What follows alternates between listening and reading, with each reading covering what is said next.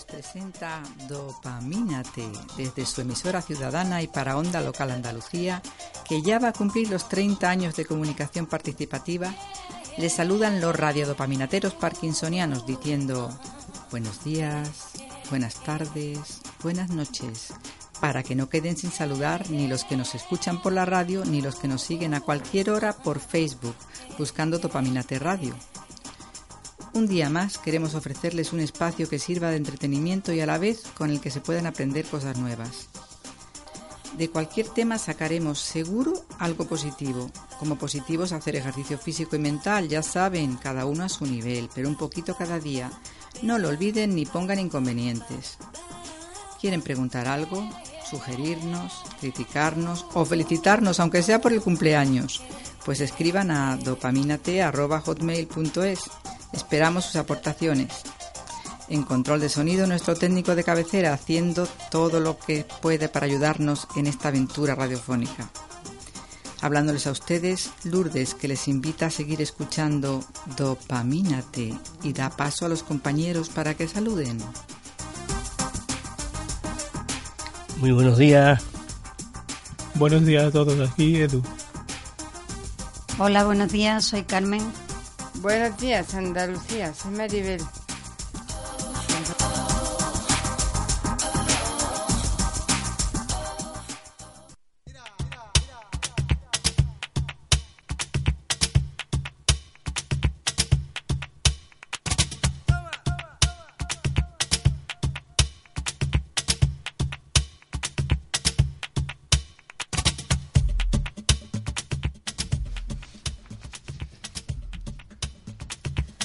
Bueno, vamos a pasar directamente con la entrevista. Hoy tenemos con nosotros al doctor don Juan Manuel Barroso y Martín. Voy a hacer un pequeño currículum porque es imposible, vamos, con todas las cosas que tiene. Académicamente, Juan Manuel Barroso y Martín es profesor titular en la Facultad de Psicología de la Universidad de Sevilla, en la que da clases dentro del Departamento de Psicología Experimental, así como trabaja dentro del Grupo de Investigación de Daño Cerebral y Neuropsicología.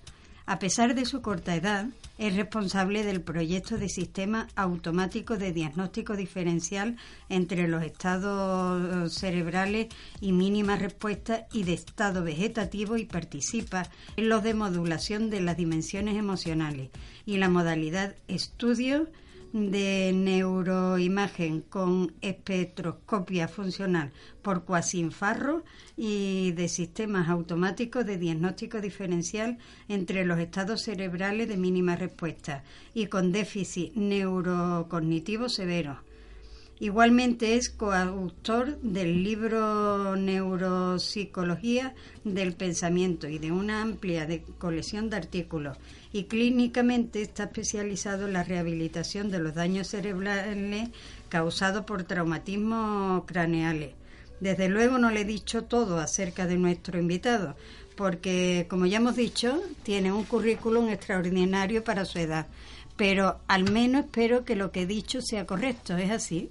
Totalmente. Muchas gracias. Muchas gracias por la extensa presentación, pero yo prefiero que me digáis que simplemente trabajo en daño cerebral, ¿no? Con eso, con eso, es, suficiente. con eso es, suficiente. Yo he dicho unas palabreas que digo, yo no sé lo que estoy diciendo muy bien. Muchas, muchas. Esos son los nombres que tienen los proyectos de investigación. Además que, que ahora complicado. Pero vamos. no saque un poquito de nuestros errores. Que de todas maneras, muy buenos días. ¿eh? Muchas gracias. Que muy no buenos días. lo hemos dicho todavía. Buenos días a todos. Pues voy a empezar yo. ¿Qué es eso de la neuropsicología y qué relaciones guarda con la neurología? Bueno, vamos a ver. Eh, neuropsicología es eh, una neurociencia, digamos que una subdisciplina dentro de la psicología, que lo que hace fundamentalmente es dedicarse al estudio de la función cognitiva. A ver, función cognitiva son procesos como la memoria, como la atención, lenguaje, resolución de problemas, eh, cálculos, y todo lo que implica eh, lo que tenemos más desarrollado como persona o como seres humanos, a diferencia de las otras especies evolutivas. ¿no? Entonces lo que hacemos fundamentalmente es el estudio de esas funciones y a partir de ahí aplicarlas a la relación cerebro-conducta. Es decir, el cerebro tiene una función que son esas funciones cognitivas y las podemos ver en función de lo que podemos medir después, que es la conducta.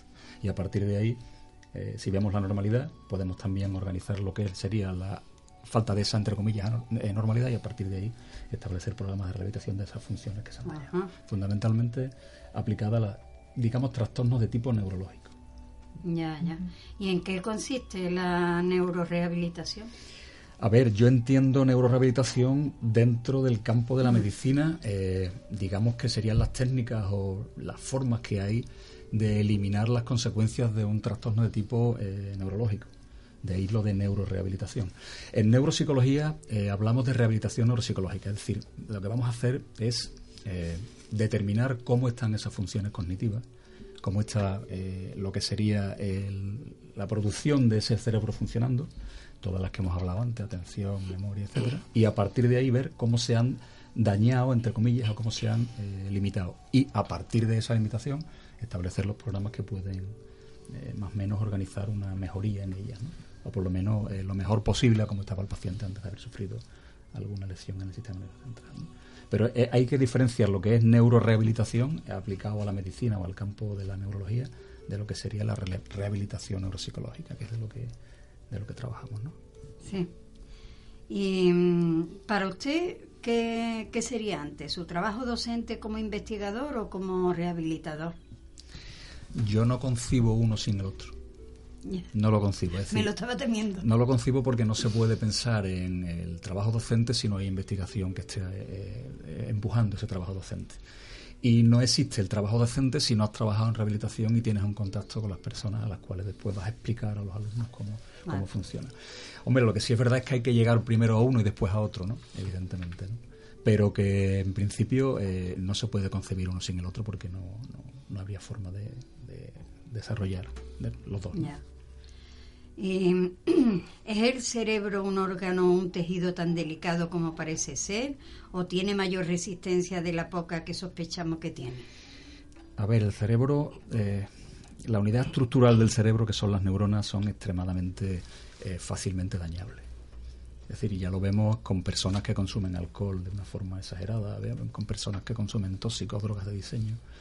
Es decir, eh, al principio parece ser que no dejan huella, pero cuando estamos intentando afinar en capacidades cognitivas más finas, como la memoria, como la atención, chavales con 16, 17 años que están en el instituto y que necesitan unos procesos que cuando saltan a la universidad son mucho más eh, precisos, es cuando se dan cuenta de que no, no puedo memorizar igual, me cuesta concentrarme y entonces cuando ves una historia de consumo de tóxicos que ha provocado ese daño. Es decir, que el cerebro es plástico, eh, se organiza bien, se reorganiza, pero se daña con suma facilidad y además tenemos que pensar en otra cosa.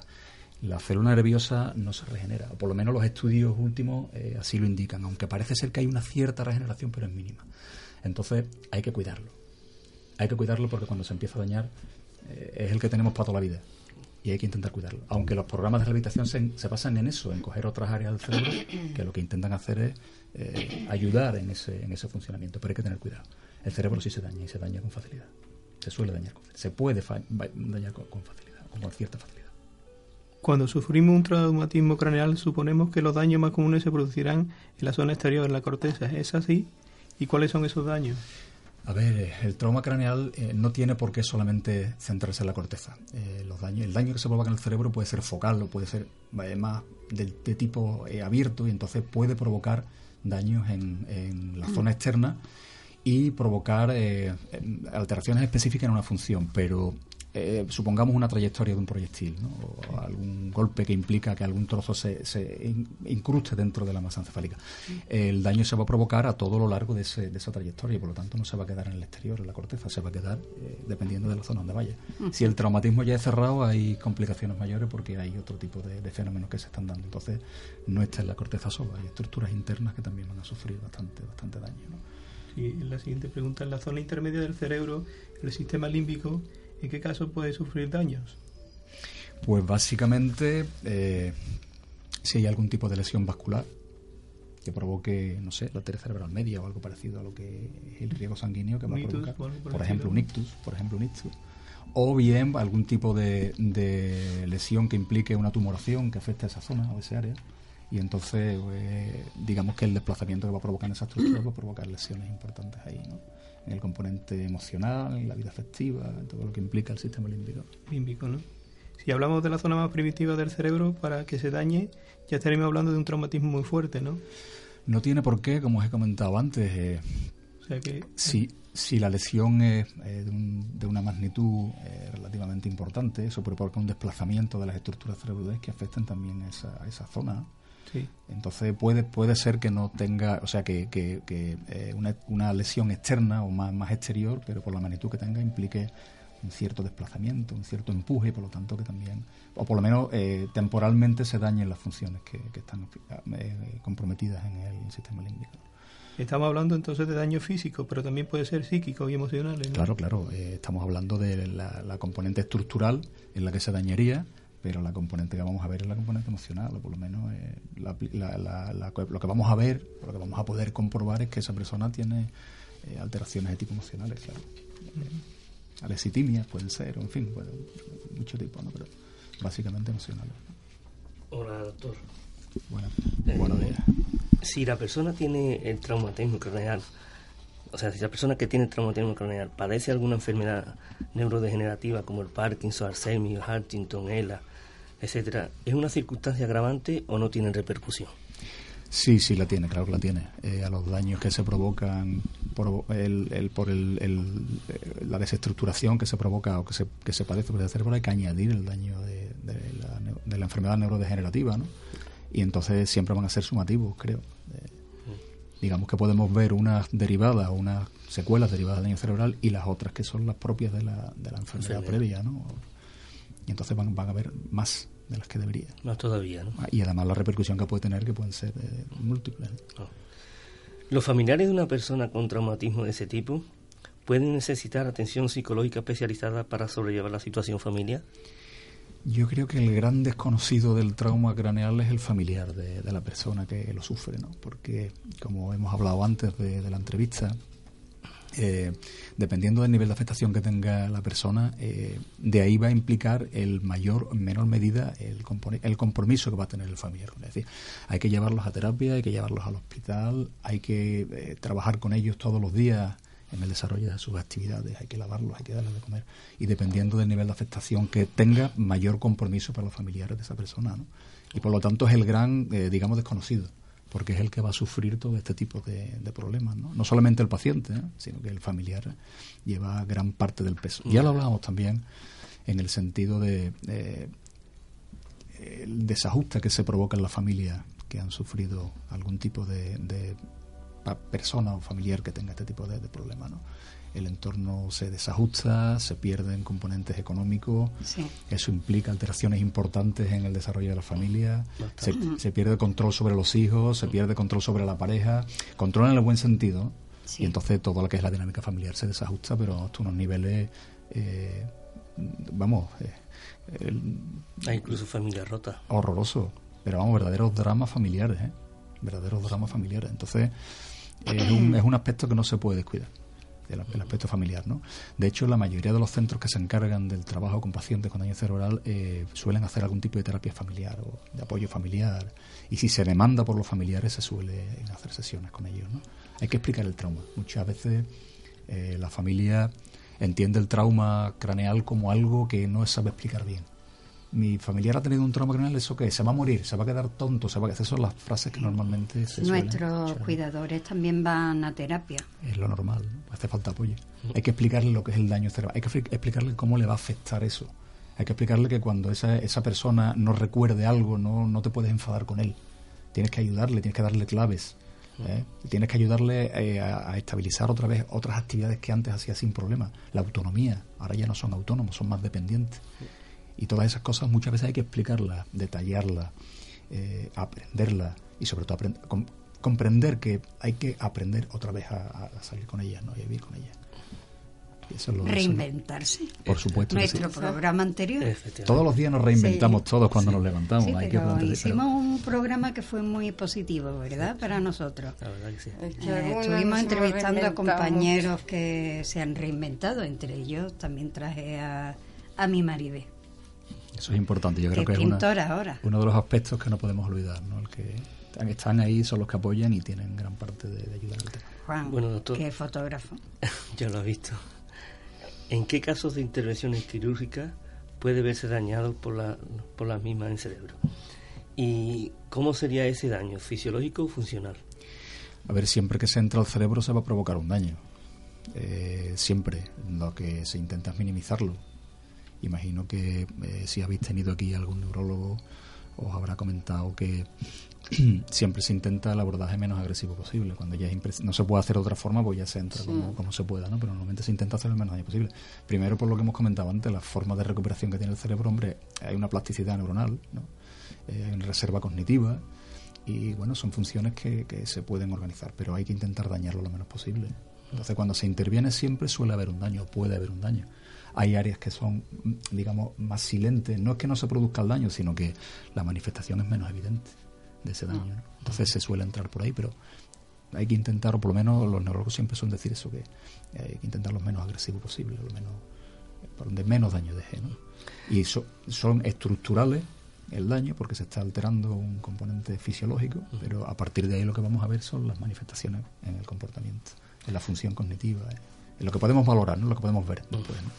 Eh, en estos casos de operaciones quirúrgicas se dan también daños emocionales o cognitivos y de qué importancia pueden ser.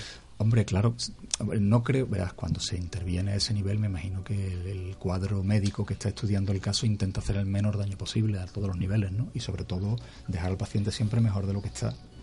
Pero siempre, ese, siempre eh, se pueden, se pueden provocar algunos daños, pero bueno, me imagino que en el balance que se hace consta con que se va a quedar mejor de lo que ese daño puede provocar y por lo tanto eh, está indicada la intervención que estén haciendo. ¿no?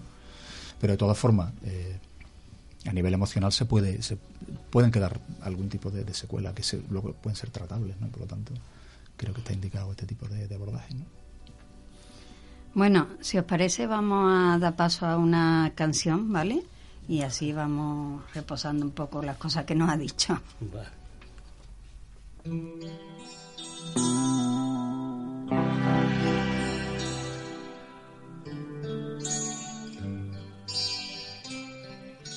Ella fue a nacer en una fría sala de hospital.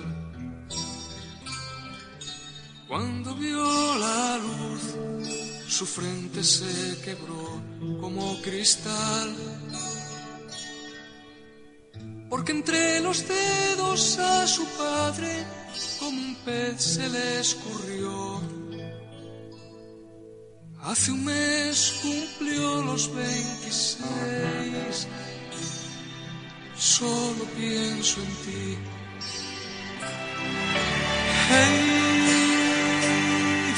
Solo pienso en ti. Juntos de la mano se les ve por el jardín. No puede haber nadie en este mundo tan feliz.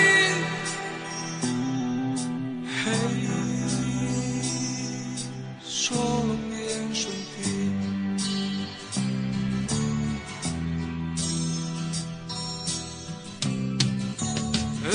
de pie, le fueron a parir entre algodón. Su padre pensó que aquello era un castigo del Señor. Le buscó un lugar para olvidarlo y siendo niño le internó. Pronto cumplirá los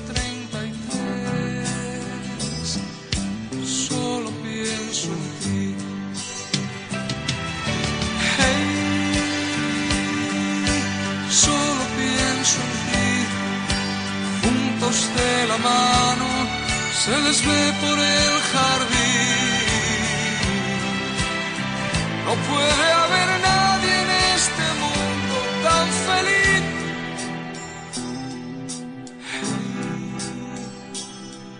Solo pienso en ti.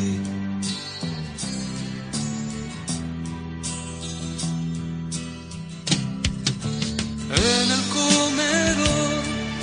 le sientan separados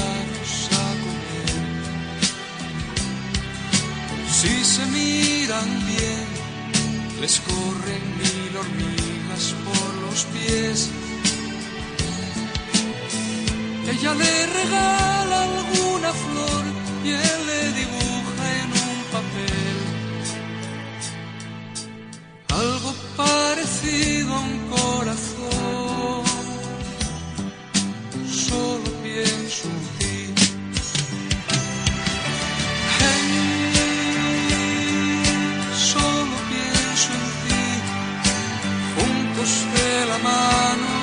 Se les ve por el jardín. No puede haber nadie en este mundo tan feliz. Hey, solo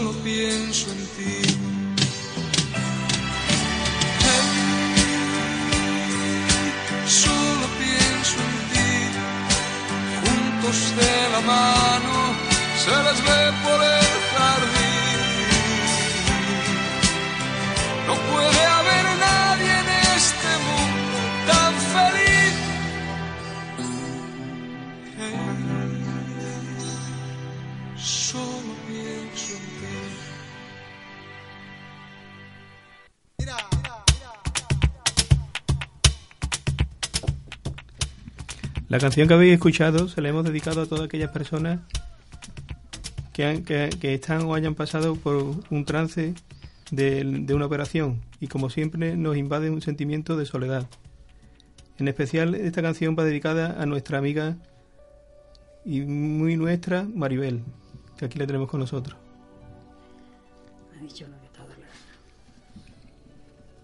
Muchas gracias, Eduardo. Yo sé por lo que me la dedicas. Y es muy largo de explicar, o sea que, total, ¿para qué vamos a explicar? Me la he dedicado con mucho cariño y ya está. Que te la hemos dedicado con mucho cariño, Sí. mira. Yo, yo, yo sé que tengo muy buenos amigos. Muy buenos. Bueno, entonces tú te das por dedicada, ¿no? Yo me doy por dedicada desde El la fallo punta del día. pelo hasta la punta del pie. Vale. Pues entonces, dicho esto, nos vamos, vamos a continuar con la entrevista. Sí, le voy a hacer una pregunta, doctor. ¿Cómo se puede llevar a cabo una rehabilitación neurológica? ¿De qué procedimiento, método y herramientas se vale? Si hemos dicho que las neuronas no se... Bueno, pero vamos a, vamos a entender que aunque esas neuronas no se haya o no se, se hayan perdido, pero hay estructuras en el cerebro que aunque eh, digamos eh, otras partes se hayan dañado, las que no están dañadas son capaces de asumir eh, la función de la parte dañada y por lo tanto es posible pensar en rehabilitación. De todas formas, claro, eh, estamos hablando de rehabilitación neurológica. Sí. Una cosa es el componente de daño en el sistema central que implicaría eh, rehabilitación de movimiento, de rehabilitación de componentes motores y demás, que estaríamos hablando de lo que sería más neurológico, y el componente neuropsicológico, donde estaríamos hablando más de los componentes cognitivos que hemos hablado antes. Eh, memoria, atención, orientación, etcétera. Sabemos que todas estas capacidades, entendidas como tales, como funciones cognitivas, están asociadas en distintas áreas del cerebro.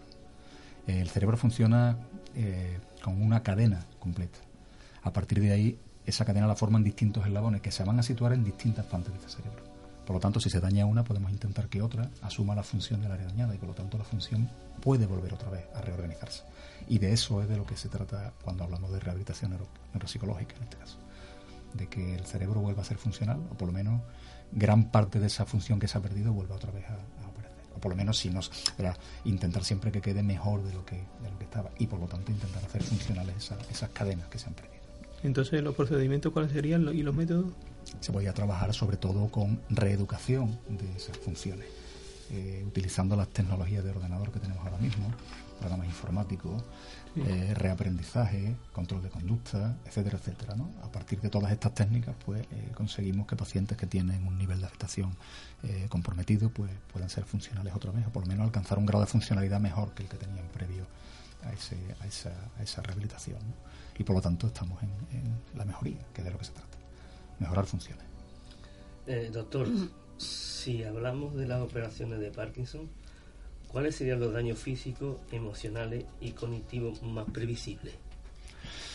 Pues en principio, si estamos hablando del sistema límbico, de sistemas hipotalámicos y zonas del cerebro que van a controlar aspectos emocionales, pues vamos a ver componentes emocionales, la habilidad de componentes depresivos. Y eh, hay algunos eh, pacientes que han hablado de problemas de memoria, de otros tipos de problemas asociados. ¿no? Imagino que mm, eh, todos los que tengan que ver con los componentes de tipo afectivo que están en esa zona del cerebro, temas emocionales fundamentalmente. De todas formas, vosotros que estáis más metidos en estos temas podréis explicarlo mejor que porque lo estáis padeciendo, ¿no? Por lo menos. Sí, sí. Eh, soy un colectivo de los que estáis muy muy sensibilizados con este tipo de problemas, ¿no? Además lo sufrimos. Sí. Eh, uno más que otro, pero todos estamos... Todos estáis implicados en ello. Tocaditos, sí. Entonces, que el Parkinson sea una enfermedad degenerativa, ¿tiene alguna repercusión en la previsión de, de la rehabilitación y en su recuperación? Yo pienso que sí, que todo lo que sea eh, establecer programas de rehabilitación que ayuden a los pacientes a adaptarse a las situaciones son positivos siempre. Siempre.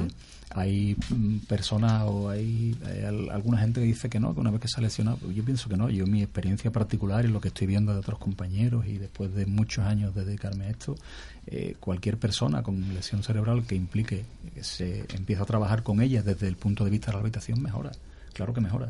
Hay veces que esa mejoría es más evidente en el sentido de que se pueden mantener los logros y otras veces se pueden enlentecer los progresos de una determinada enfermedad, como por ejemplo puede ser en el Alzheimer. ¿no?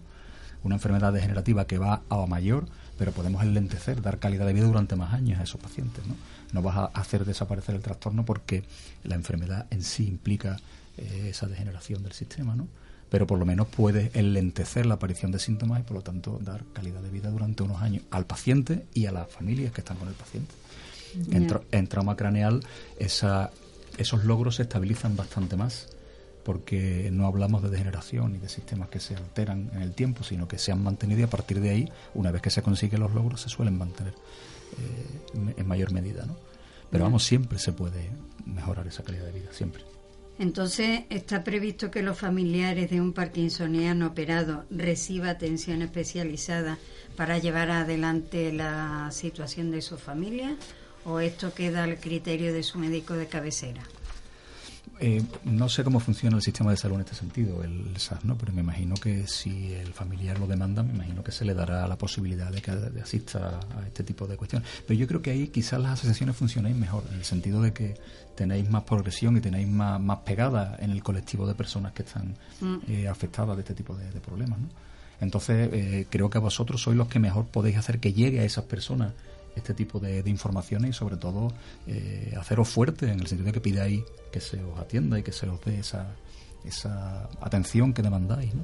Más que hacerlo de forma independiente, que cada uno vaya a su médico, etcétera, etcétera, ¿no? Y a partir de ahí creo que es una buena postura el que la gente se, o los colectivos se, se aglutinen y a partir de ahí que empiecen a funcionar. ¿no? Creo que es una buena medida. De hecho, la mayoría de, colectivos eh, de algún tipo de, padecimiento, en cuanto que se unen y empiezan a demandar, empiezan a ser escuchados en prácticamente todos los sitios. ¿no? No debía de ser así porque creo que esto debía llegar a todo el mundo, eh, pues que se demandara, pero bueno, si es la forma. Bueno, nosotros hemos traído hoy aquí con nosotros a Maribel, que, mm, que le va a hacer alguna preguntita pero primero se va a presentar ella un poquito así lo que repercutió para ella su enfermedad, bueno, su enfermedad, su, operación. Bueno, mm, yo ya como soy aquí antigua, pues ya no voy a decir nada de que llevo 23 años de enfermedad ni esas cosas.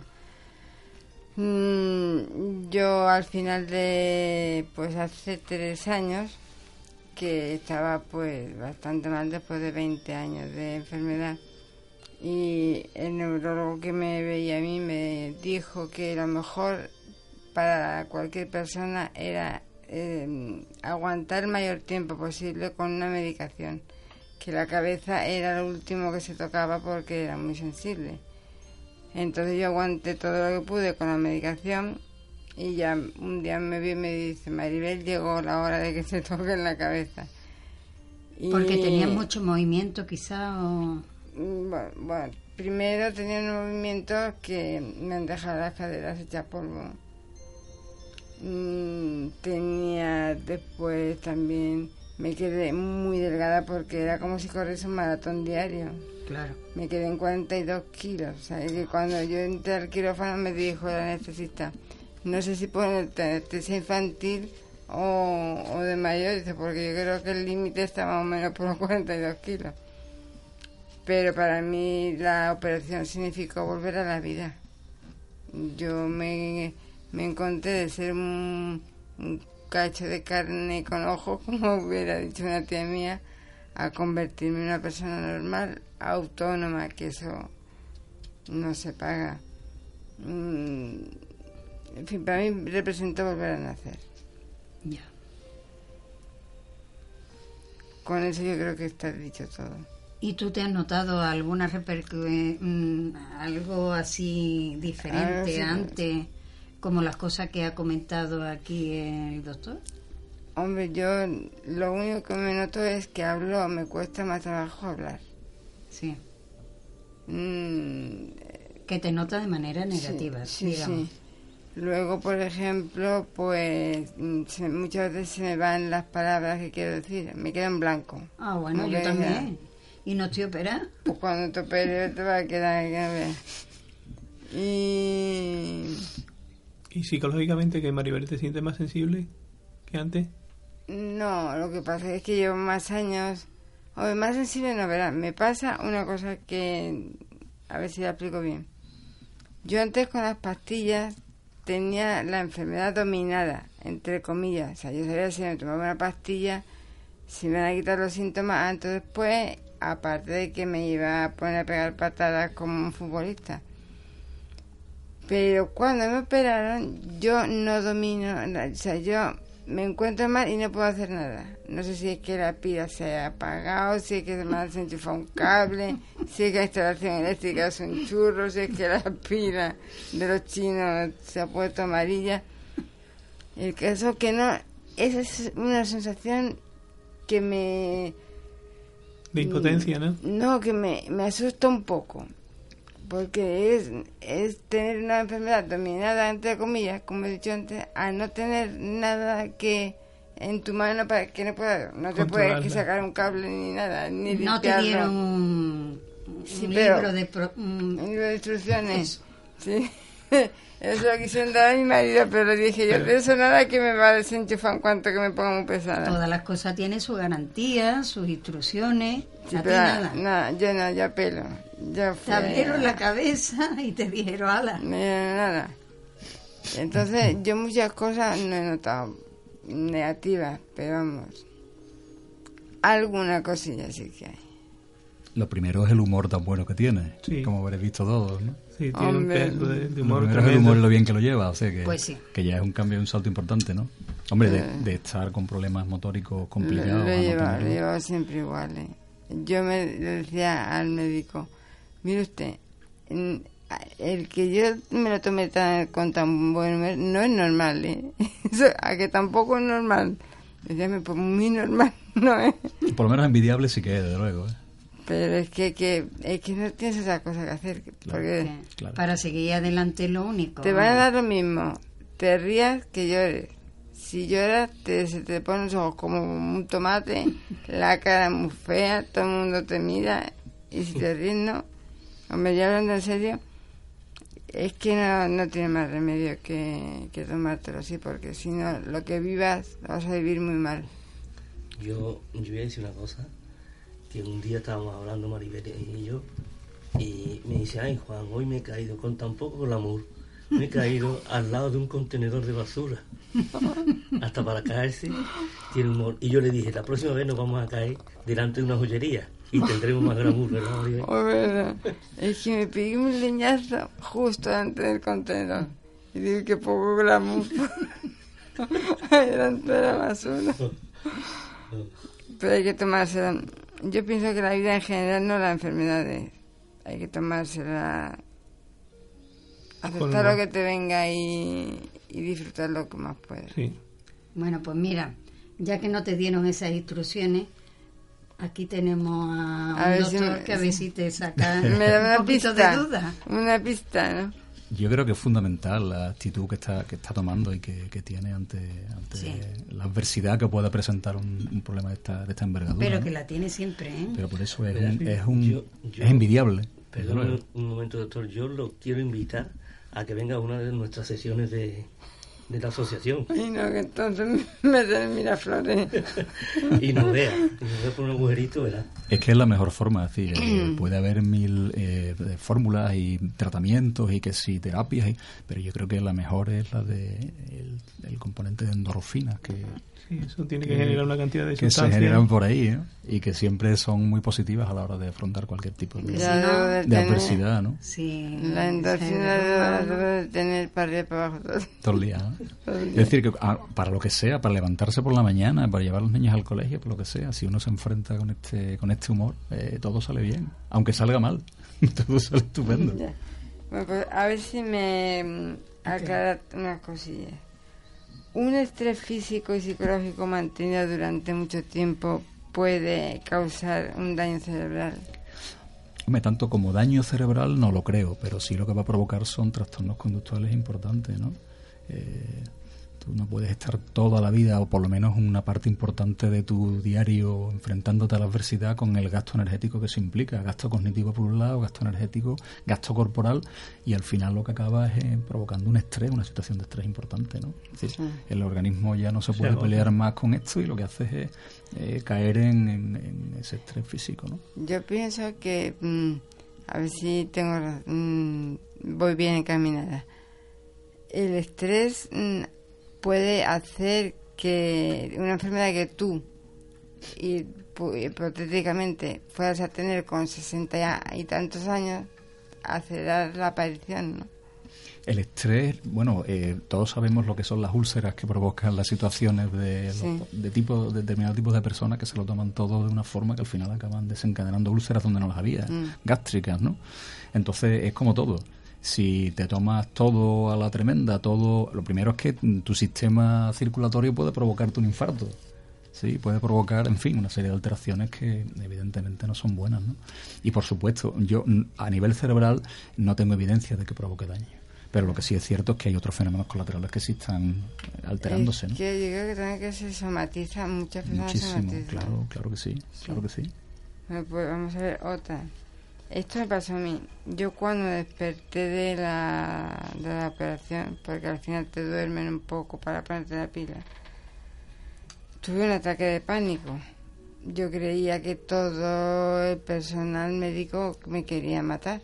Pero vamos, mmm, que yo, ellos, yo les oía hablar y ellos dirían lo que fuera, pero yo les oía decir, a esta le, vamos a dar el mataril, no sé entonces, mm, eso puede ser. Ah, bueno, se me subió la tensión a 26.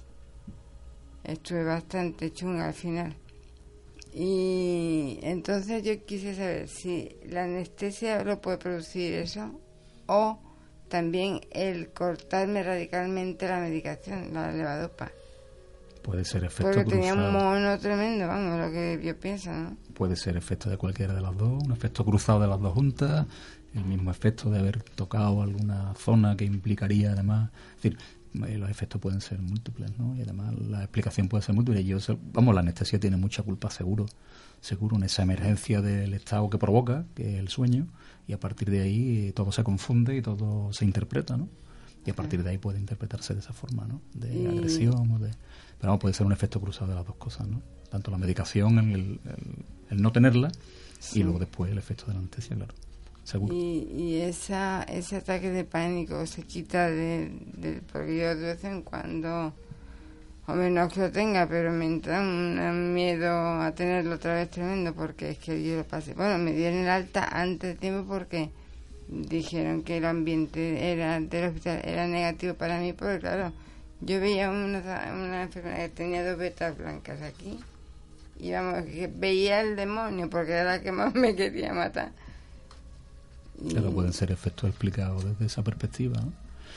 Pero lo bueno es que aparece la crítica contra ellos, es decir, el saber que no son ciertos, que no son verdad. entiendo que es más efecto de medicaciones y demás que un efecto de otro tipo de, problemas. Fue un pedazo de operación.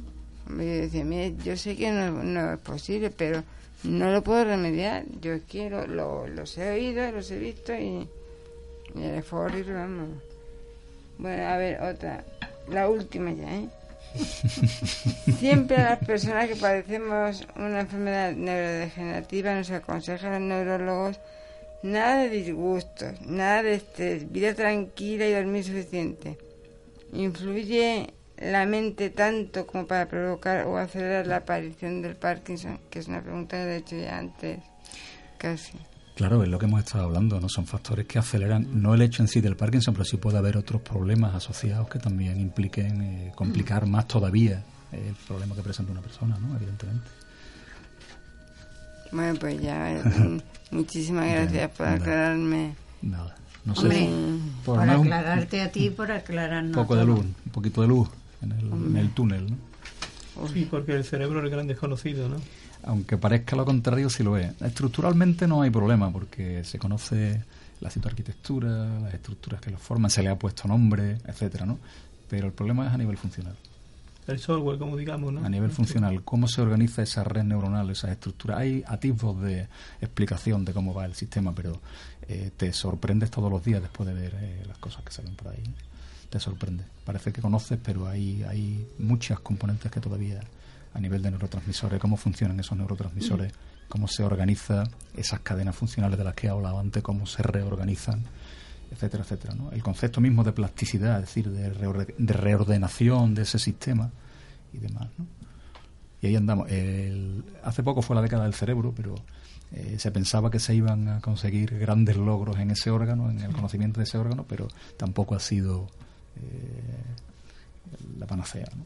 Han conseguido, se ha invertido muchísimo dinero en el estudio de ese órgano, pero eh, ha salido mucho más de lo que ya se sabía. ¿no? O sea que el PowerPoint lo tenemos hecho polvo. No, hombre, no. Yo creo que siempre hay, se avanza, ¿no? Y siempre y estamos en, en, en un momento en el que la, la medicina está avanzando a, una, a, una- a unos pasos impresionantes, ¿no? Con las terapias contra los cánceres y demás que están ahora tan en boga, ¿no? Y creo que se, en los próximos años se conseguirán logros impensables ahora mismo, no por lo menos muy lejanos todavía. Pero eso no quiere decir que eh, no sepamos nada. Se sabe y, se- y hay que conseguir más todavía. Yo estoy muy ilusionado en el tema de las células madre. Sería un futuro tremendo, ¿no? De Ahí, se está ahí están trabajando. Ahí están trabajando mucho. Vamos a ver. Vamos a ver. Doctor, eh, ¿hay zonas del cerebro que no estén desarrolladas nada, nada, nada? Desarrolladas. eh, O sea, ¿qué porcentaje tenemos nosotros en funcionamiento? Hombre, el, el funcionamiento del cerebro está ahí y se, y se ve y se, y se detecta todos los días. Que haya que se le pueda sacar más funcionalidad, hombre, eh, ancha Castilla. Mientras más le metas, más va a desarrollar el órgano y más va. Lo que pasa es que, claro, eh, ¿dónde está ese límite? ¿O qué zonas son las que no se han desarrollado? Eh, esa pregunta es muy compleja de, de, de contestar. Bueno, nos encantaría seguir hablando, pero la verdad es que se nos echa el tiempo encima y solamente nos queda de- darle las gracias por, sobre Gra- todo, a la disponibilidad Gracias que ha tenido, porque vamos, eso fue tal que el viernes o el sábado. El viernes a, a media mañana. Jueves o el viernes a media mañana. Y Bueno. vamos, como loca yo, que me falló otro y mm, me creía, y con una lumbosiática que tenía que me iba a morir. Que muchas gracias, de verdad. Yo gracias a vosotros y animaros a que continuéis en esta pelea contra la adversidad, porque eh, hay que estar ahí y hay que sufrirla para saber lo que, lo que es. ¿no? Pero desde fuera, ánimo y todo lo que necesitéis, si está en mi mano, pues no lo dudéis. Y por supuesto, otra vez, muchas gracias a vosotros por invitarme, por este pequeño apoyo, porque realmente no considero que haya sido más que un, un mínimo. Esto de la radio tema. nos viene bien, ¿a que sí? Hombre, yo creo que es un medio de comunicación en el que mucha gente que no sabe de qué van estas cosas se entere, ¿no? Y sobre todo porque se solidarice con, con, eh, este tipo de problemas, ¿no? Y para Nadie está libre, este nadie está libre. cognitivo y todo esto, Hay que desarrollar ¿a que las sí? habilidades cognitivas. Siempre se desarrolla. Bueno, pues si quiere, ahora tenemos un- unos minutitos para unas historias de blog, que contamos nuestras vivencias y nuestras cosas. Si se quiere quedar, Get.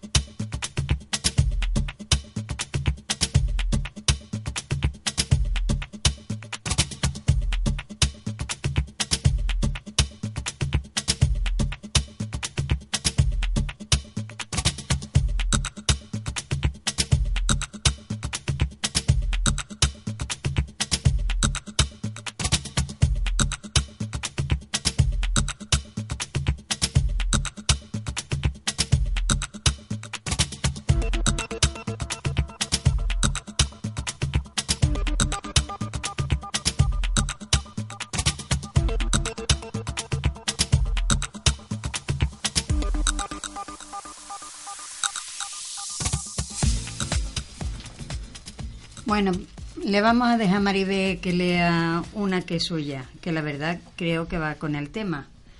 Solo en mi recuerdo. Ay, no, perdona, perdona, perdona. No, esa no es- es la tuya. se llama Mi despertar. Es verdad. Se puede decir que he vuelto a la vida. Después de un tiempo en el que literalmente día a día el deterioro me consumía en cuerpo y alma, en un doloroso espasmo que no tenía fin, un fin que se me hacía muy largo pero liberador.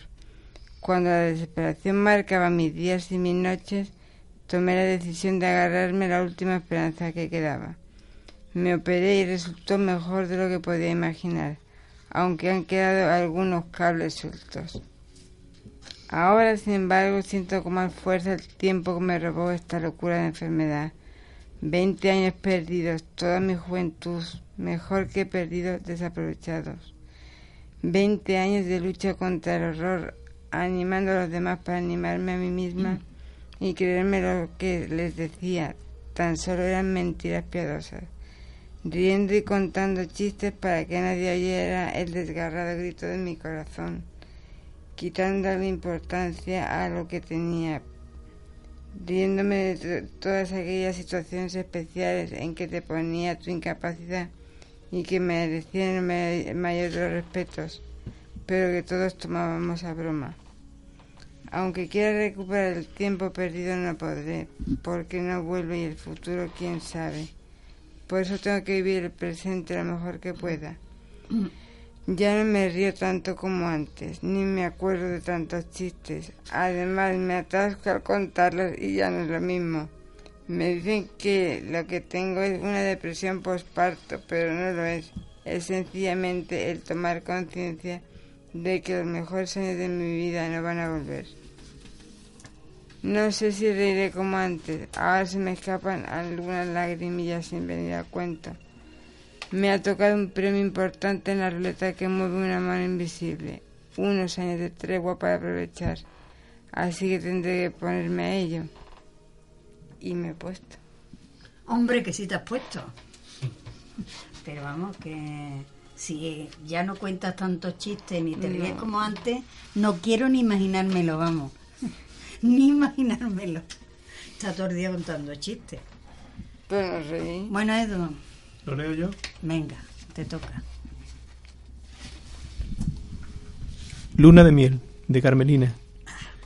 Bonita la vida cuando se sabe vivirla, hermoso el camino si se conocen sus piedras. Cicatrizadas las heridas, fluidos los días, bálsamo en tu piel, si el veneno ya no se absorbiera. Si el sol se levanta, niña, reconstruir, irte debes con estiramientos, la rigidez va venciendo, poco a poco, para no caer las pastillas quieres, y entonces cuando ves que ya está amaneciendo, cuando un rompecabezas ya vas encajando, comienza el trajín diario y todas sus tareas. ¿Cómo es posible todos seguimos trabajando con ese afán de que no se pierda nuestra imagen? Y escuchar lo de cómo controlas, Carmelina, en la luna de miel de la Legodova, ¿sabes? Más muy, o menos. muy, muy profundo, ¿no? No, simplemente quería dar a entender lo Los beneficios de, de la Legodova. que tampoco es tanto, vamos. Eso, mm, bien leída, ¿verdad? Sí. Como uno no sabe ahora Que está bien, hombre. Que es eso, ¿no? Siempre nos dicen eso, ¿no? Que estamos en la luna de miel. A mí siempre me dicen, tú estás muy bien. Como diciendo, tú te callas que tú estás muy bien. Ahora yo me levanto por la mañana que digo, tenemos que co- Jesús, reconstruirnos". por favor, llévame. No se te, no, allá". no se te nota Eso- nada, ¿eh? eso digo no yo. se me nota nada, ¿eh? Entonces yo siempre digo, en la luna de miel de Es que la estoy muy nervioso. Entonces, Estoy un poquito Pero- nervioso los dos. Por la mañana me tengo que reconstruir prácticamente. todos O nos sea, reconstruimos. Parezco como una marioneta. No, bueno, sí es verdad que los 10 años pues, primeros... yo voy a seguir con otra mía, que me ha dado por ahí. Tenía ganas de verte de nuevo. Como poco sentía curiosidad, morbosa inquietud. Deseaba saber cómo seguías, comprobar si el paso de tantos años te había afectado tanto como a mí. Pero no, mayúscula sorpresa. Me llevé al comprobar que a ti absolutamente nada. Tu porte seguía siendo el mismo, esbelto y orgulloso, al mismo tiempo que sobrio. Tu semblante no reflejaba esas cositas, esos achaques propios de la edad, al igual que el pueblo que te vio nacer y crecer, ni rastro del tiempo pasado. Tu chipiona y tu santuario de regla seguían mirándote casi de frente, retándote a lozanía, a ti, faro de chipiona. Miraba sorta todos aquellos lugares que en aquellos tiempos de la infancia nos vieron crecer. Casi podía verte, tocarte, volver a sentir esa emoción en ese rincón, ese desprecio en aquel otro. Cada sitio, cada piedra, cada valle de tus dunas, todo, todo me hacía sonreír. Y ahí estábamos los ocho, en fila india, formando grupito para la foto. Sí, ahí seguíamos siendo ocho. Ahí en mi recuerdo, solo ahí. Tus playas no tienen nada que ver con el mar que siempre evoco, ni su olor, ni sus vientos, ni sus olas. Este mar sigue oliendo a sardinas, bronceadores de coco, a tortillas de patata. Este mar no me recuerda a Alfonsina. Este mar me recuerda a ti. A mi hermano. Bueno, pues... Podemos bañar un poquito ahora, ¿no? ¿Qué? Nos da un bañito en el mar. En Chipiona, ¿no? ¿Te has llevado a Chipiona o qué? Hombre,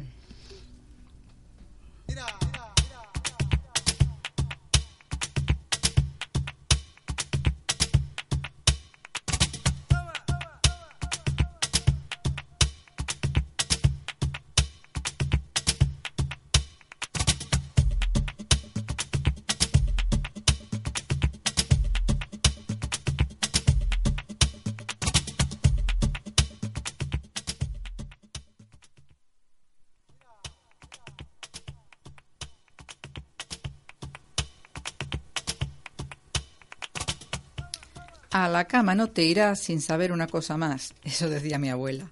No queremos decirles que se vayan ahora a la cama, lo mismo no es momento, pero sí que guarden en sus memorias algo de lo aprendido o recordado. Puede ser un buen ejercicio mental. El tiempo del programa se agota y tenemos que marcharnos hasta la próxima semana. Agradecemos que hayan estado ahí escuchando y agradecemos su participación a los colaboradores que dan categoría al programa. Recuerden eso de hacer ejercicio y no olviden que volvemos a la misma hora en su emisora ciudadana o cuando ustedes quieran en Facebook, ya saben, buscando Dopamínate Radio. Para entrar en contacto con nosotros, utilicen este correo dopaminate.hotmail.es. Muchas gracias a nuestro técnico de sonido y ya para terminar, Lourdes les dice con cariño, mientras volvemos, dopamínate. Y ahora se despiden los radiodopaminateros que están en el estudio. Hasta el martes que viene, chicos.